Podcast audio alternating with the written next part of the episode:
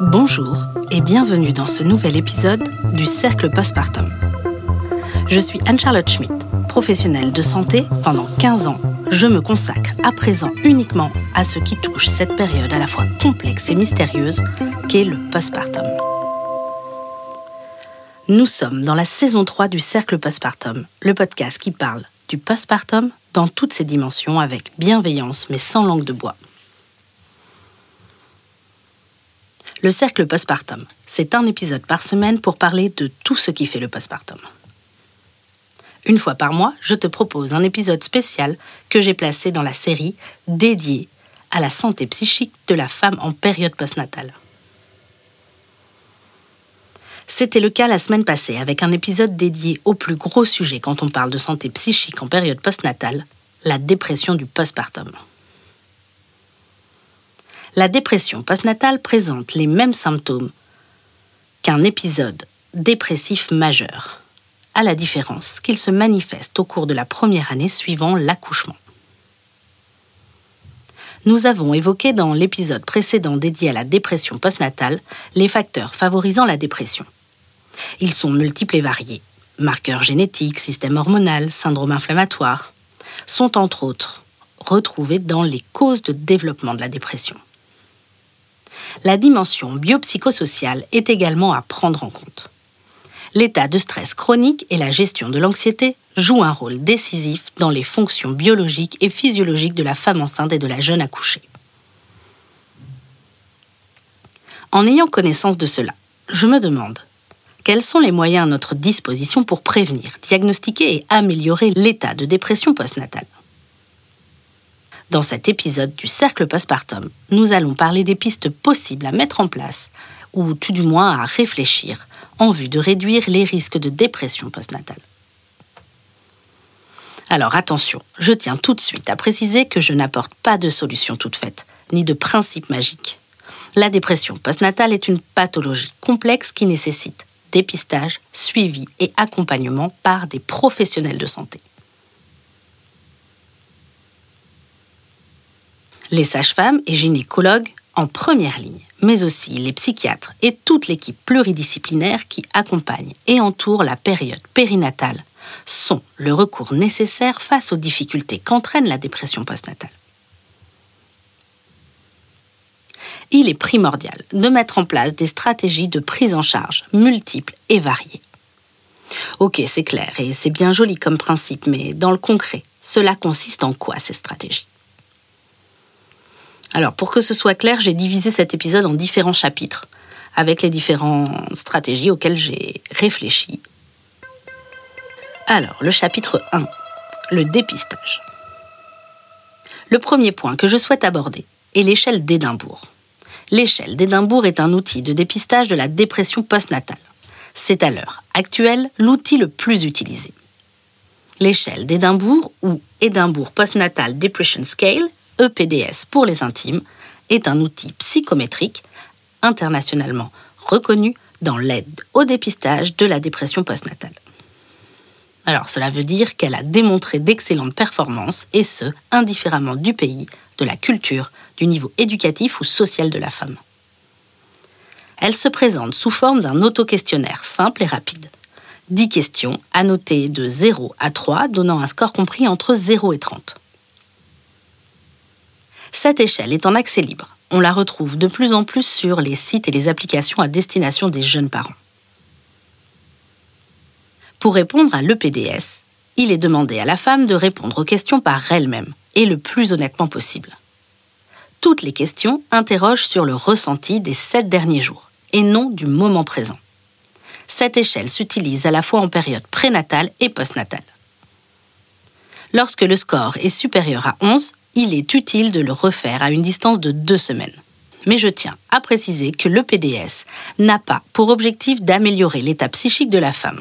C'est un outil de dépistage dont les bénéfices ne sont effectifs que si ce dépistage est suivi d'une thérapeutique adaptée. Et c'est pour cela que j'alerte sur l'accès libre de cette échelle.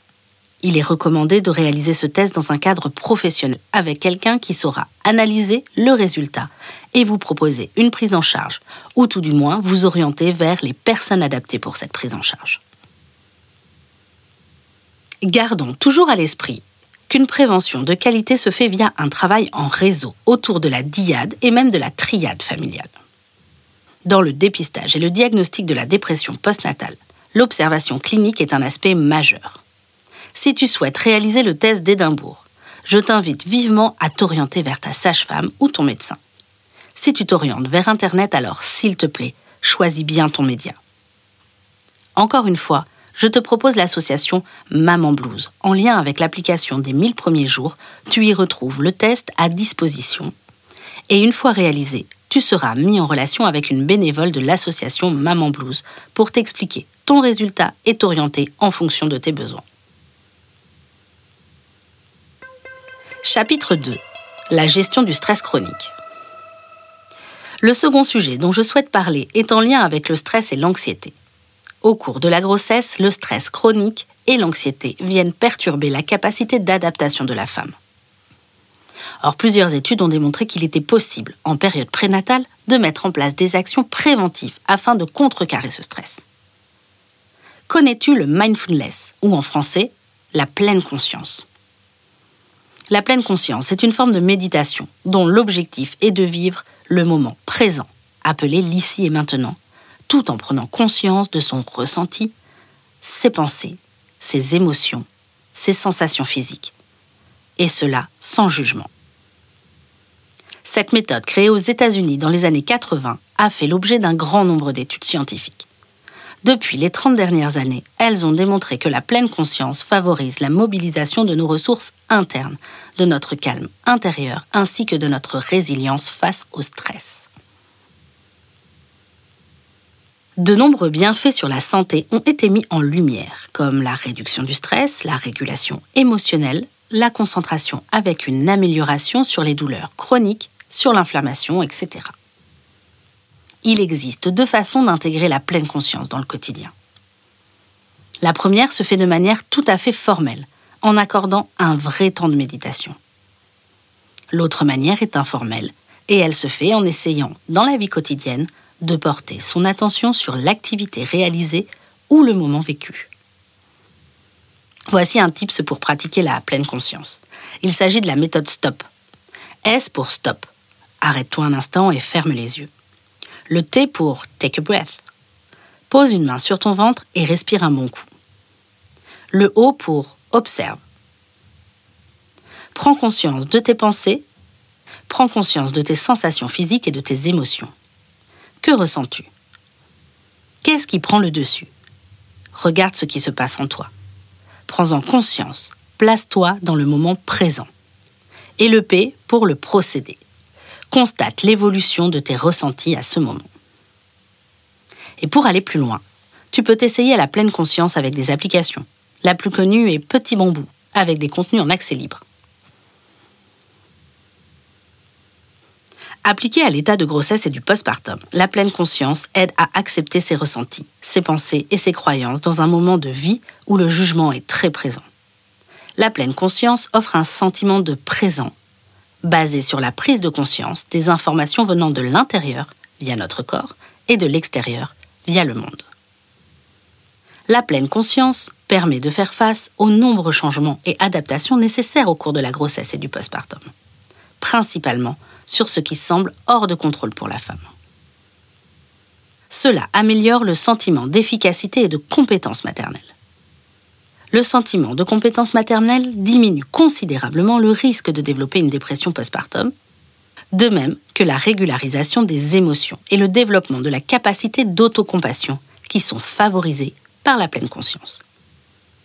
Alors, convaincu L'avantage de la pleine conscience est qu'elle est accessible au plus grand nombre, sans condition de ressources financières.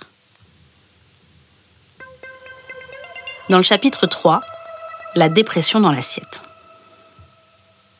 Dans les points que je souhaite évoquer face à la dépression postnatale, il y a l'alimentation. Nous savons à présent que certains déficits et carences alimentaires participent au développement de la dépression postnatale. Par exemple, les acides gras oméga 3 contribuent au développement du cerveau il semble efficace dans la prévention du stress ainsi que la prévention de la dépression. La relation établie entre les apports alimentaires et certains troubles mentaux justifie que l'on se préoccupe de l'insuffisance en acides gras oméga 3. Un bon équilibre entre les oméga 3 et les oméga 6 semble également être important. Et parmi les oméga 3, le DHA, dont on parle de plus en plus, est présupposé lutter contre le stress. Il a été démontré que moins il y avait de DHA dans les tissus adipeux, plus il y avait de risque de dépression.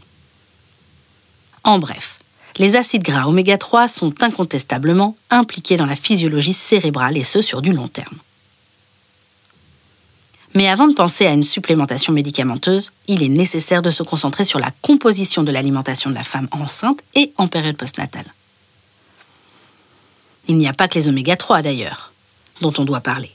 En 2013 déjà, dans la revue médicale Cochrane, on retrouve, je cite, un régime alimentaire pauvre en certaines vitamines et minéraux et d'autres nutriments peut entraîner une dépression postnatale chez certaines femmes.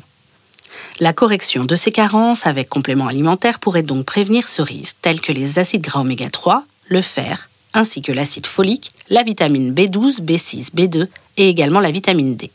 Fin de citation. La vitamine D, justement, a été mise en avant ces deux dernières années. La vitamine D agit comme une hormone neuroactive dont le déficit altère les neurotransmetteurs impliqués dans le syndrome dépressif. Elle joue également un rôle dans la régularisation de l'humeur. N'oublions pas que l'alimentation est notre carburant. Il est évident que celle-ci joue un rôle dans notre condition physique et psychique. Tu peux d'ailleurs réécouter l'épisode sur l'alimentation en postpartum. Chapitre numéro 4. Bien dans son corps.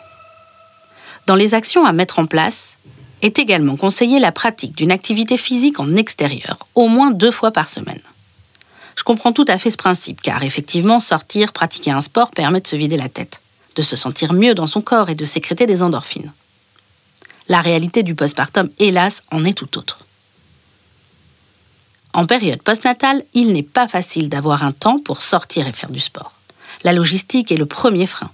De plus, lors d'un état dépressif, il est d'autant plus difficile de sortir de chez soi.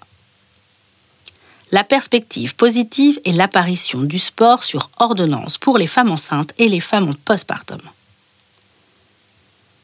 On commence à avoir ce dispositif dans certaines communes de France. Avec une prescription de son médecin, la femme a accès à une activité physique adaptée et ce de manière gratuite et encadrée par un coach médical. Les exercices proposés sont adaptés à la femme en période périnatale il y a encore bien d'autres pistes à étudier pour apporter une offre complète et variée dans la prise en charge de la dépression postnatale. La dépression postnatale est sous-déclarée. L'utilisation d'un traitement médicamenteux est recommandée avec en complément la mise en place d'un traitement non médicamenteux, comme la psychothérapie, la pleine conscience, l'exercice physique en plein air. De plus, l'éducation des professionnels de la santé facilitera le diagnostic et le traitement correct de cette pathologie. Plusieurs études ont démontré que soutenir l'efficacité parentale favorise le sentiment de compétence et améliore significativement le risque de développement de la dépression du postpartum. La conclusion s'impose. Nous avons encore de gros progrès à faire en termes de dépistage et d'accompagnement dans la dépression postnatale. Pourtant, les bases sont là. Les études se multiplient et la chose à retenir est que la prise en charge doit être pluridisciplinaire c'est un ensemble de mesures médicales et non médicales qui sont à prévoir. Le tout avec un accompagnement individualisé et personnalisé. J'espère que toutes ces informations t'ont apporté des sujets de réflexion, des pistes, des astuces, des choses à tester. N'oublie pas que face à n'importe quelle difficulté, il est nécessaire de consulter un professionnel de santé. N'hésite pas à me faire un retour sur les réseaux sociaux ou par mail si tu souhaites partager ton avis ou si tu as un sujet pour le podcast à soumettre. Le Cercle Postpartum est un podcast qui parle du postpartum, qui apporte informations et conseils en toute bienveillance. Je suis Anne-Charlotte Schmitt. J'écris et je réalise le Cercle Postpartum sur une musique de Guillaume Coindé. Cet épisode a été enregistré au studio La Poudre de la Cité Audacieuse. La Cité Audacieuse réunit toutes celles et ceux qui ont le droit des femmes et l'égalité entre les femmes et les hommes comme objectif. Je travaille en parallèle sur un projet pour l'accompagnement à la parentalité. Si tu es intrigué, pour en savoir plus, n'hésite pas à me laisser ton email. Si le podcast te plaît, surtout n'hésite pas à prendre 10 secondes pour lui mettre une note sur ta plateforme d'écoute. 5 étoiles sur iTunes, ça ouvre de la visibilité au podcast et ça récompense mon travail et mon investissement. Tu peux également laisser un petit commentaire, je serai ravie de te lire. Retrouve toute l'actualité et les informations complémentaires sur LinkedIn, Facebook et Instagram. Tu peux t'abonner sur la chaîne YouTube du Cercle Postpartum ou sur ta plateforme d'écoute afin de ne rater aucun épisode. Te remercie pour ton écoute. Je te dis à la semaine prochaine et bon postpartum à toi.